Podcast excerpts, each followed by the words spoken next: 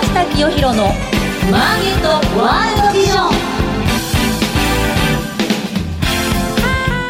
おはようございます。菅下清弘です。おはようございます。アシスタントの津田まりなです。菅下清弘のマーケットワールドビジョンは企業のトップにその事業内容や今後のビジョンをお伺いする番組です。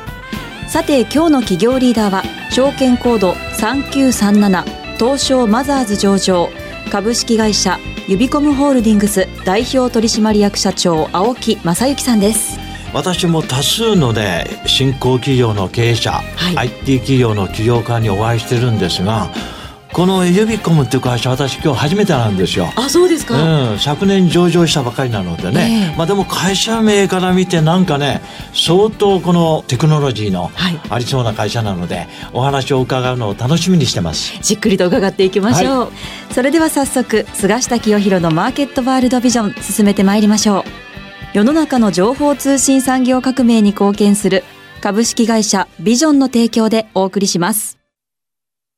東証一部上場、証券コード9416ビジョンは、情報通信サービスのプロ集団です。海外渡航者向けの Wi-Fi ルーターレンタル事業グローバル Wi-Fi、訪日外国人客向けの忍者 Wi-Fi、さらには法人向け電話、OA 機器、インターネットインフラなど、多様な情報通信サービスを手掛けています。モアビジョン、モアサクセスをスローガンに、世の中の情報通信産業革命に貢献する株式会社ビジョンにご注目ください。ウォッチザカンパニーウォッチザカンパニーこのコーナーでは事業内容、業績や今後の展望について伺っていきます。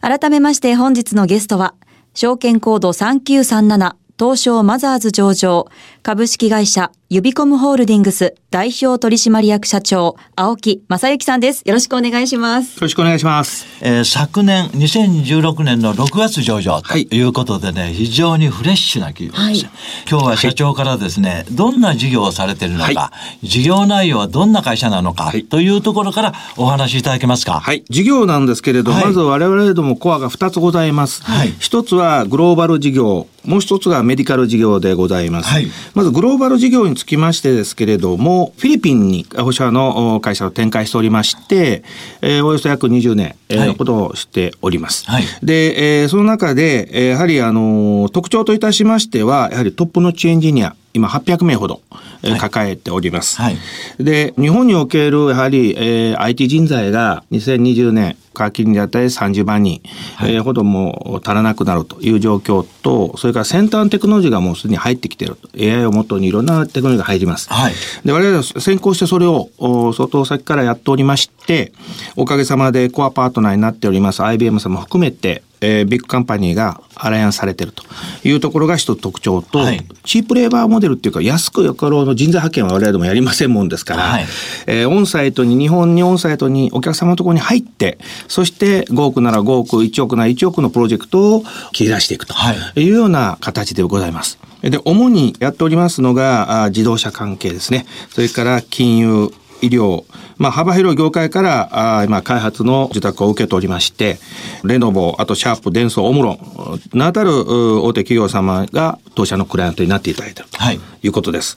はい、で、えー、次にメディカルの方なんですけれども、はい、これは皆様が病院にかかられますと保険医療点数いわゆるレセプトという点数が出てまいりまして厚労省にあのドクターもしくは病院様がこれでよろしいかという尋ねをするわけですけれども、はい、当社はあいち早く東大附属病院皮切りに今約1万4千弱の医療機関に入っておりますが、はい、レセプトチェックの相当や、これパッケージです。それがもうおかげさまでリーディングカンパニーになってまして、電子カルテにくっついて、日夜稼働していると。で、これはもう我々のパテント商品でございまして、ストック型ビジネス、大変いい高収益モデルを今叩いてます。一方、そこでまあ、得たデータですね、レセプトデータ。これをビッグデータ、この市場が今5000億市場と言われておりまして、そっちへ向けて今リーチしておりまして、確実に今収益を積み上げていってると。このようなモデルですから、グローバルとあとメディカル、この2つがバランスよくなっていると。で、売上規模につきましては3分の2がグローバルで、3分の1がメディカルと。はいまあ、こんな感じの事業を展開しております。はい、海外拠点に800人ぐらいの IT ソリューションをするエンジニア。はい、おります。これは外国人ということですね。はいあの、全員フィリピン人です。全員フィリピン人。はい、フィリピンの方みんなバイリンガルですからね。英語ができる。英語ができます。ね、それで、あの、特徴はですね、あの、大体毎年、えー、当社に、あの、フィリピン全土から4000名ぐらいの、はい、あ理系、えー、院卒もしくは理系卒の、大学が出られてエントリーされます。で、そのうち、えー、めでたく我々どものニュープロイ、いわゆる新入社員になる方たちは、大体年間それで200名ぐらい。大変狭きもんなんです。フィリピンの中で日本語の教育と全くもってやられてないんですね。で、我々どもお客様が約9割ほどは日本のお客様なので、そうしますと日本ができないと開発環境に置けません。うんはい、そこで約5ヶ月間ぐらいですね、我々どもの教育センター、セブ、マニラ、アラバン3拠点あるんですけども、はい、その中で、えー、教育を5ヶ月間ぐらいしていただきます。大体ですね、えー、1日3時間ぐらいしか寝てないと思います宿題が多ございましてね。はいはいで、日本語プラス今度は技術試験。向こうでピリニスと言いますが、ええ、日本で言います情報処理試験。これパスするレベルまで教育いたします。で、最後にですね、もう僕はこれいつも歓迎するんですけども、ボードメンバーの前で、えプレゼンテーションをお一人お一人にしていただくんです。それどういうふうにするかというと、え将来、例えば日本が今47歳だけどもさらに高齢化してきます、はいはい、そうすると何がソリューションで困るかとか、えどういったテクノロジーがいるかということをビジネスモデルをですね、うん、えー、指込みに入ればこういうことやっていきたいんだということを日本語でビジネスモデルのスピーチをされてそして明確新入社員に合格されるという。すごく厳しい。厳しいですね。なるほど。えー、まあ、御社の場合、この有能な人がどんどんいいサービスをしていくとですね、クライアントがどんどん伸びるんですが、クライアントの数っていうのはどのぐらいの数今、おおよそですね、メーカー系の企業様で約40社強ですね。これ国内ですか？国内と、はい、海外も一部あります。はい、これあの2月にあのアメリカにも出しましたもんですから、はい、あと中国ですね。中国はほぼほぼこうレノボですね。うん、これはもうホームページにも載せておりますけども、の前の IBMPC の部分が買われまして、はい、えー、そこの ThinkPad などのですね、ハードウェア全部当社が今やってます。御社の得意の分野はどんなところのソフトウェアを展開しているんですか、はいはい、ありがとうございます。はい、今ですね、得意分野はもともと金融、いわゆるメガバンク系、日本のですね。メガバンク系。はい。えー、それから、これアプリケーションの方ですね。はい、えー、あと、組み込み系であれば、あシャープ、デンソー、それからオムロン様を含めた、はい、いわゆるグローバル IT カンパニーのサポートしているところ。あともう一つはやっぱり自動車です。はい、今、あの、自動車が相当ソフトウェアが積んでおりまして、大体あの、アメリカの F35 ステルス戦闘機があ6500万行のいわゆるプログラムを載せてますけれども、はい、えー、日本のハイエンド車種、であればですね、大体1億行ぐらいのプログラムが乗るようになりました。昔はあのガソリン、えー、そして、えー、キャブレットエンジンというこういうつなぎで動いたものがほとんどソフトウェアで制御されるようになってまして、え当社におけるあの事業拡大は大変フォローの風が今吹いております。もうね、まさにこのユビコムの、はい、ハイテク、はい、えー、テクノロジー、えー、ソフトウェアが必要な分野なんですよね。そうなんです。はい。で、もう一言申し上げますと、はい、あの、ソフトウェアはやはりそのアメリカが先に相当進んでます。は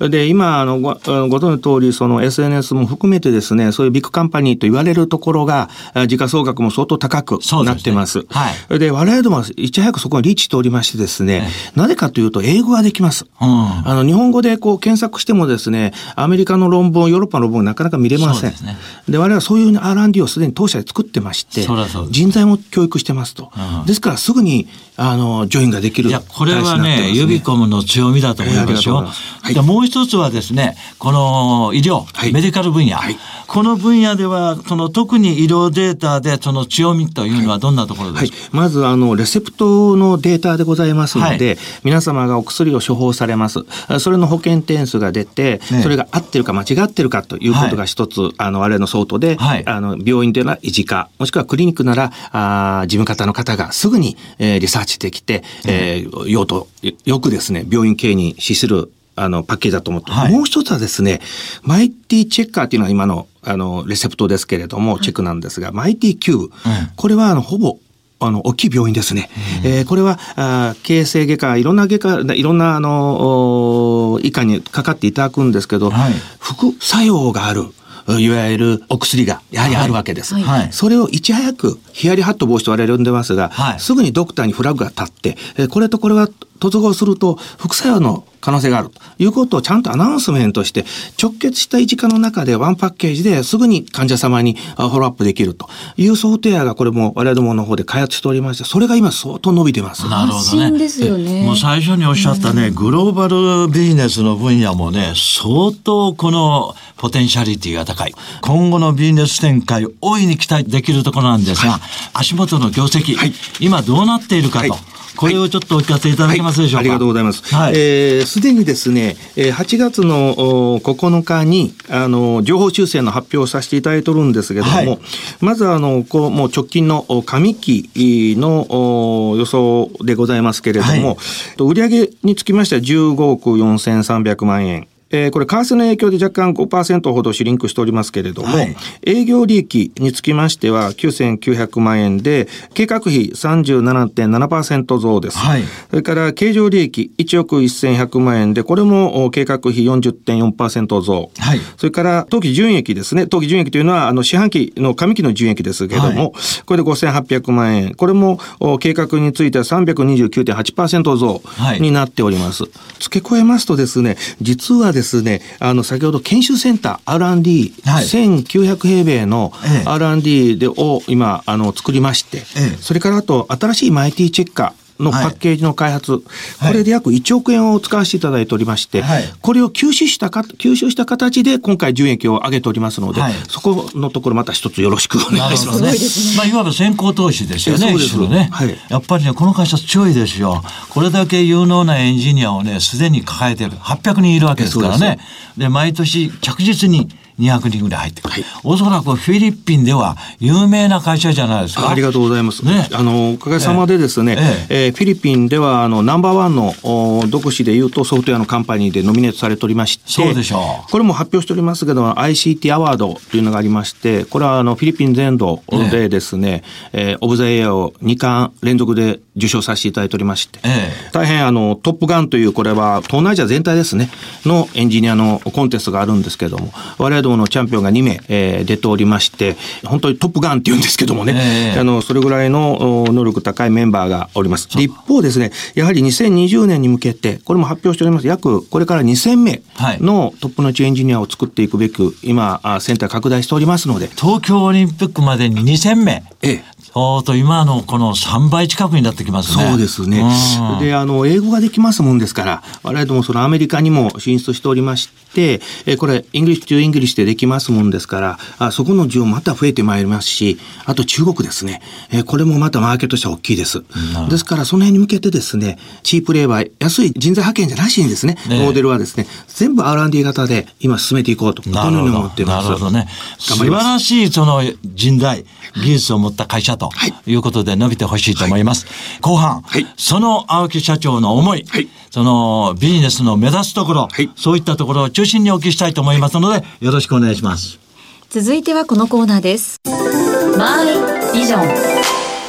ここからは企業のトップが考えるこれからのビジョンや人生のターニングポイントなどについてお話しいただきます。前半お聞きしてですね、まあ、素晴らしい会社が日本にやっぱり出てきてるなということでね、はい、その素晴らしいの一番は外国人の有能な人を使ってると。えー、これ島国ジャパン、日本ではなかなか難しいんですよ。それをですね、フィリピンのトップクラスの人材をね、もう毎年200名取ってると。その社長に、はい、このユビコムっていう素晴らしい会社の目指すところ、ビジョンなりをお話しいただけますか、はい、私のまあ経営理念というところから申し上げましてもそうなんですが、あのやっぱりエッジの効いた、やっぱりグローバルな、やっぱり横展開により国益を資するあのビジネスを創造すると。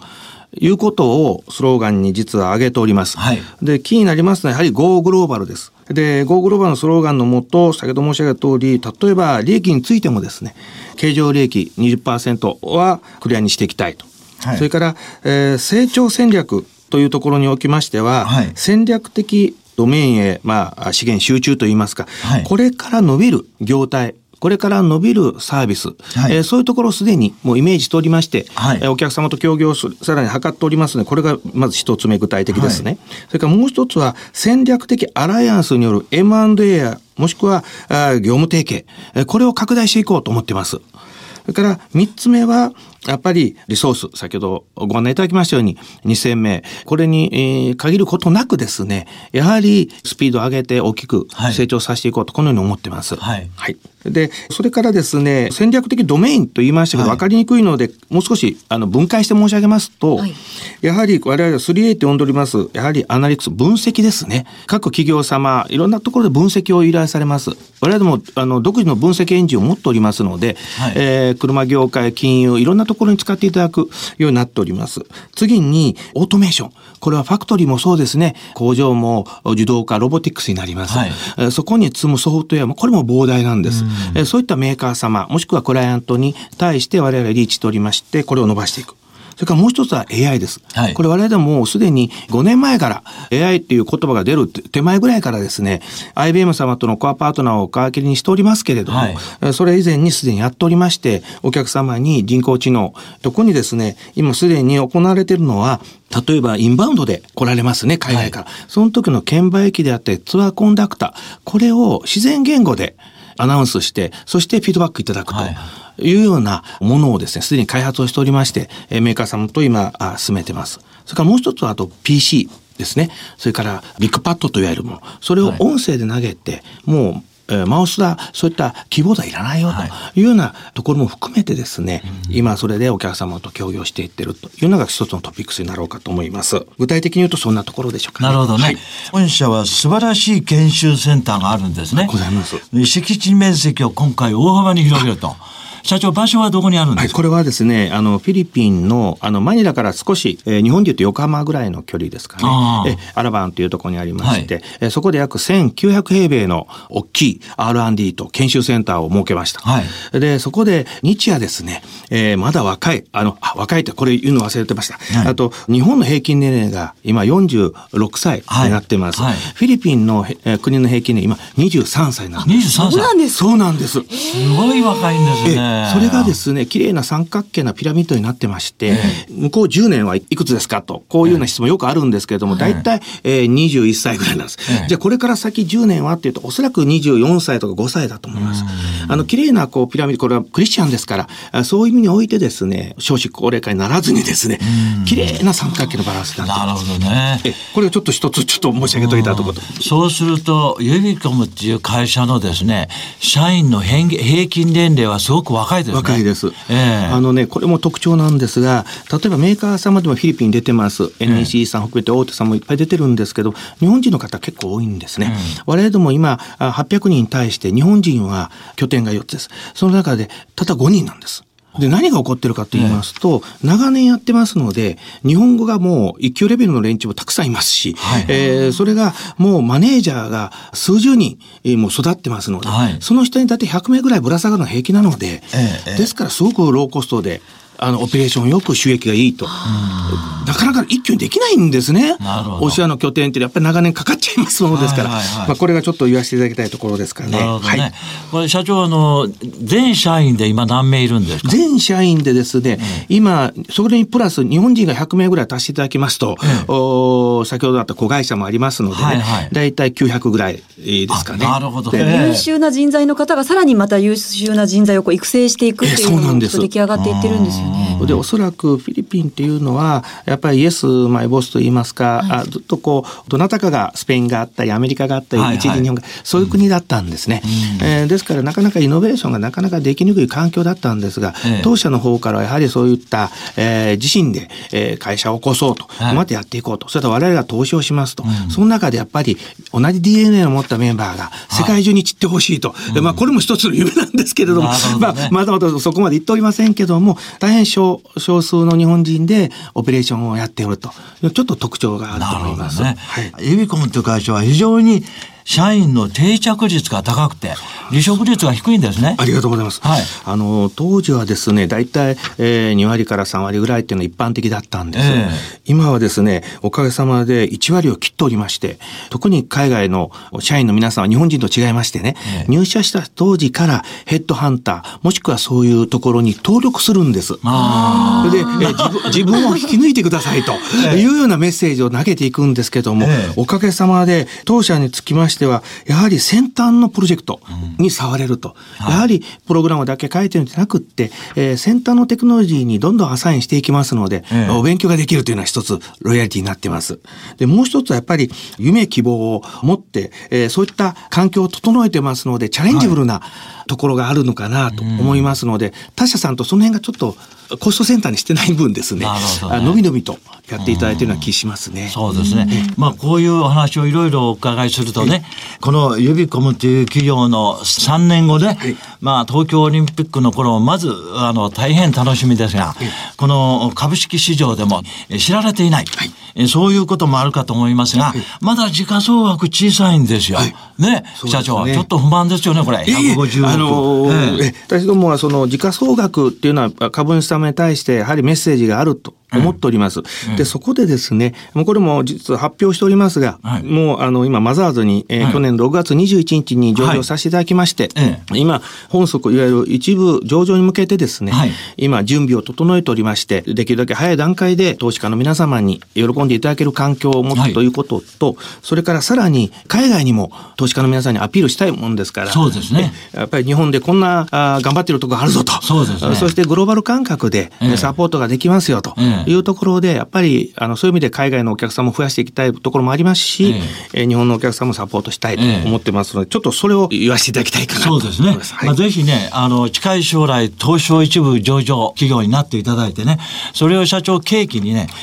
メディアをいろいろ利用してですね、はい、えー、ぜひこのユミコムっていう会社、世界にえー、発信していただきたいと思います。今日は本当にお忙しい中ありがとうございました。どうもありがとうございました。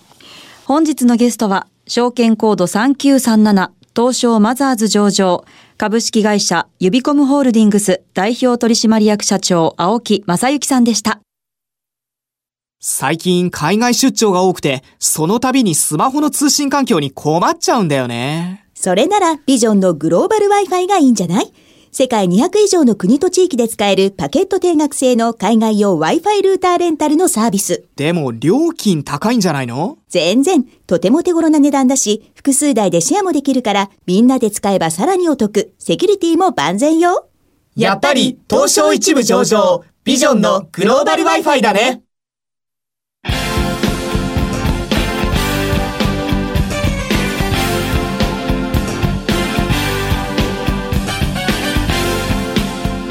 菅下清弘のマーケットワールドビジョン。番組もそろそろお別れのお時間です。菅下さんびっくりしたんですけど本当にあの離職率があれだけ低いっていうのは日本の企業もこう見習ってもっともっとそういう企業が増えたらいいなと思ってしまったんですよね。ね。まああのえー、日本人だけでもね、はい、低食率が高いっていうと評価されますがそうですよ、ね、フィリピンの外国の人がそれだけね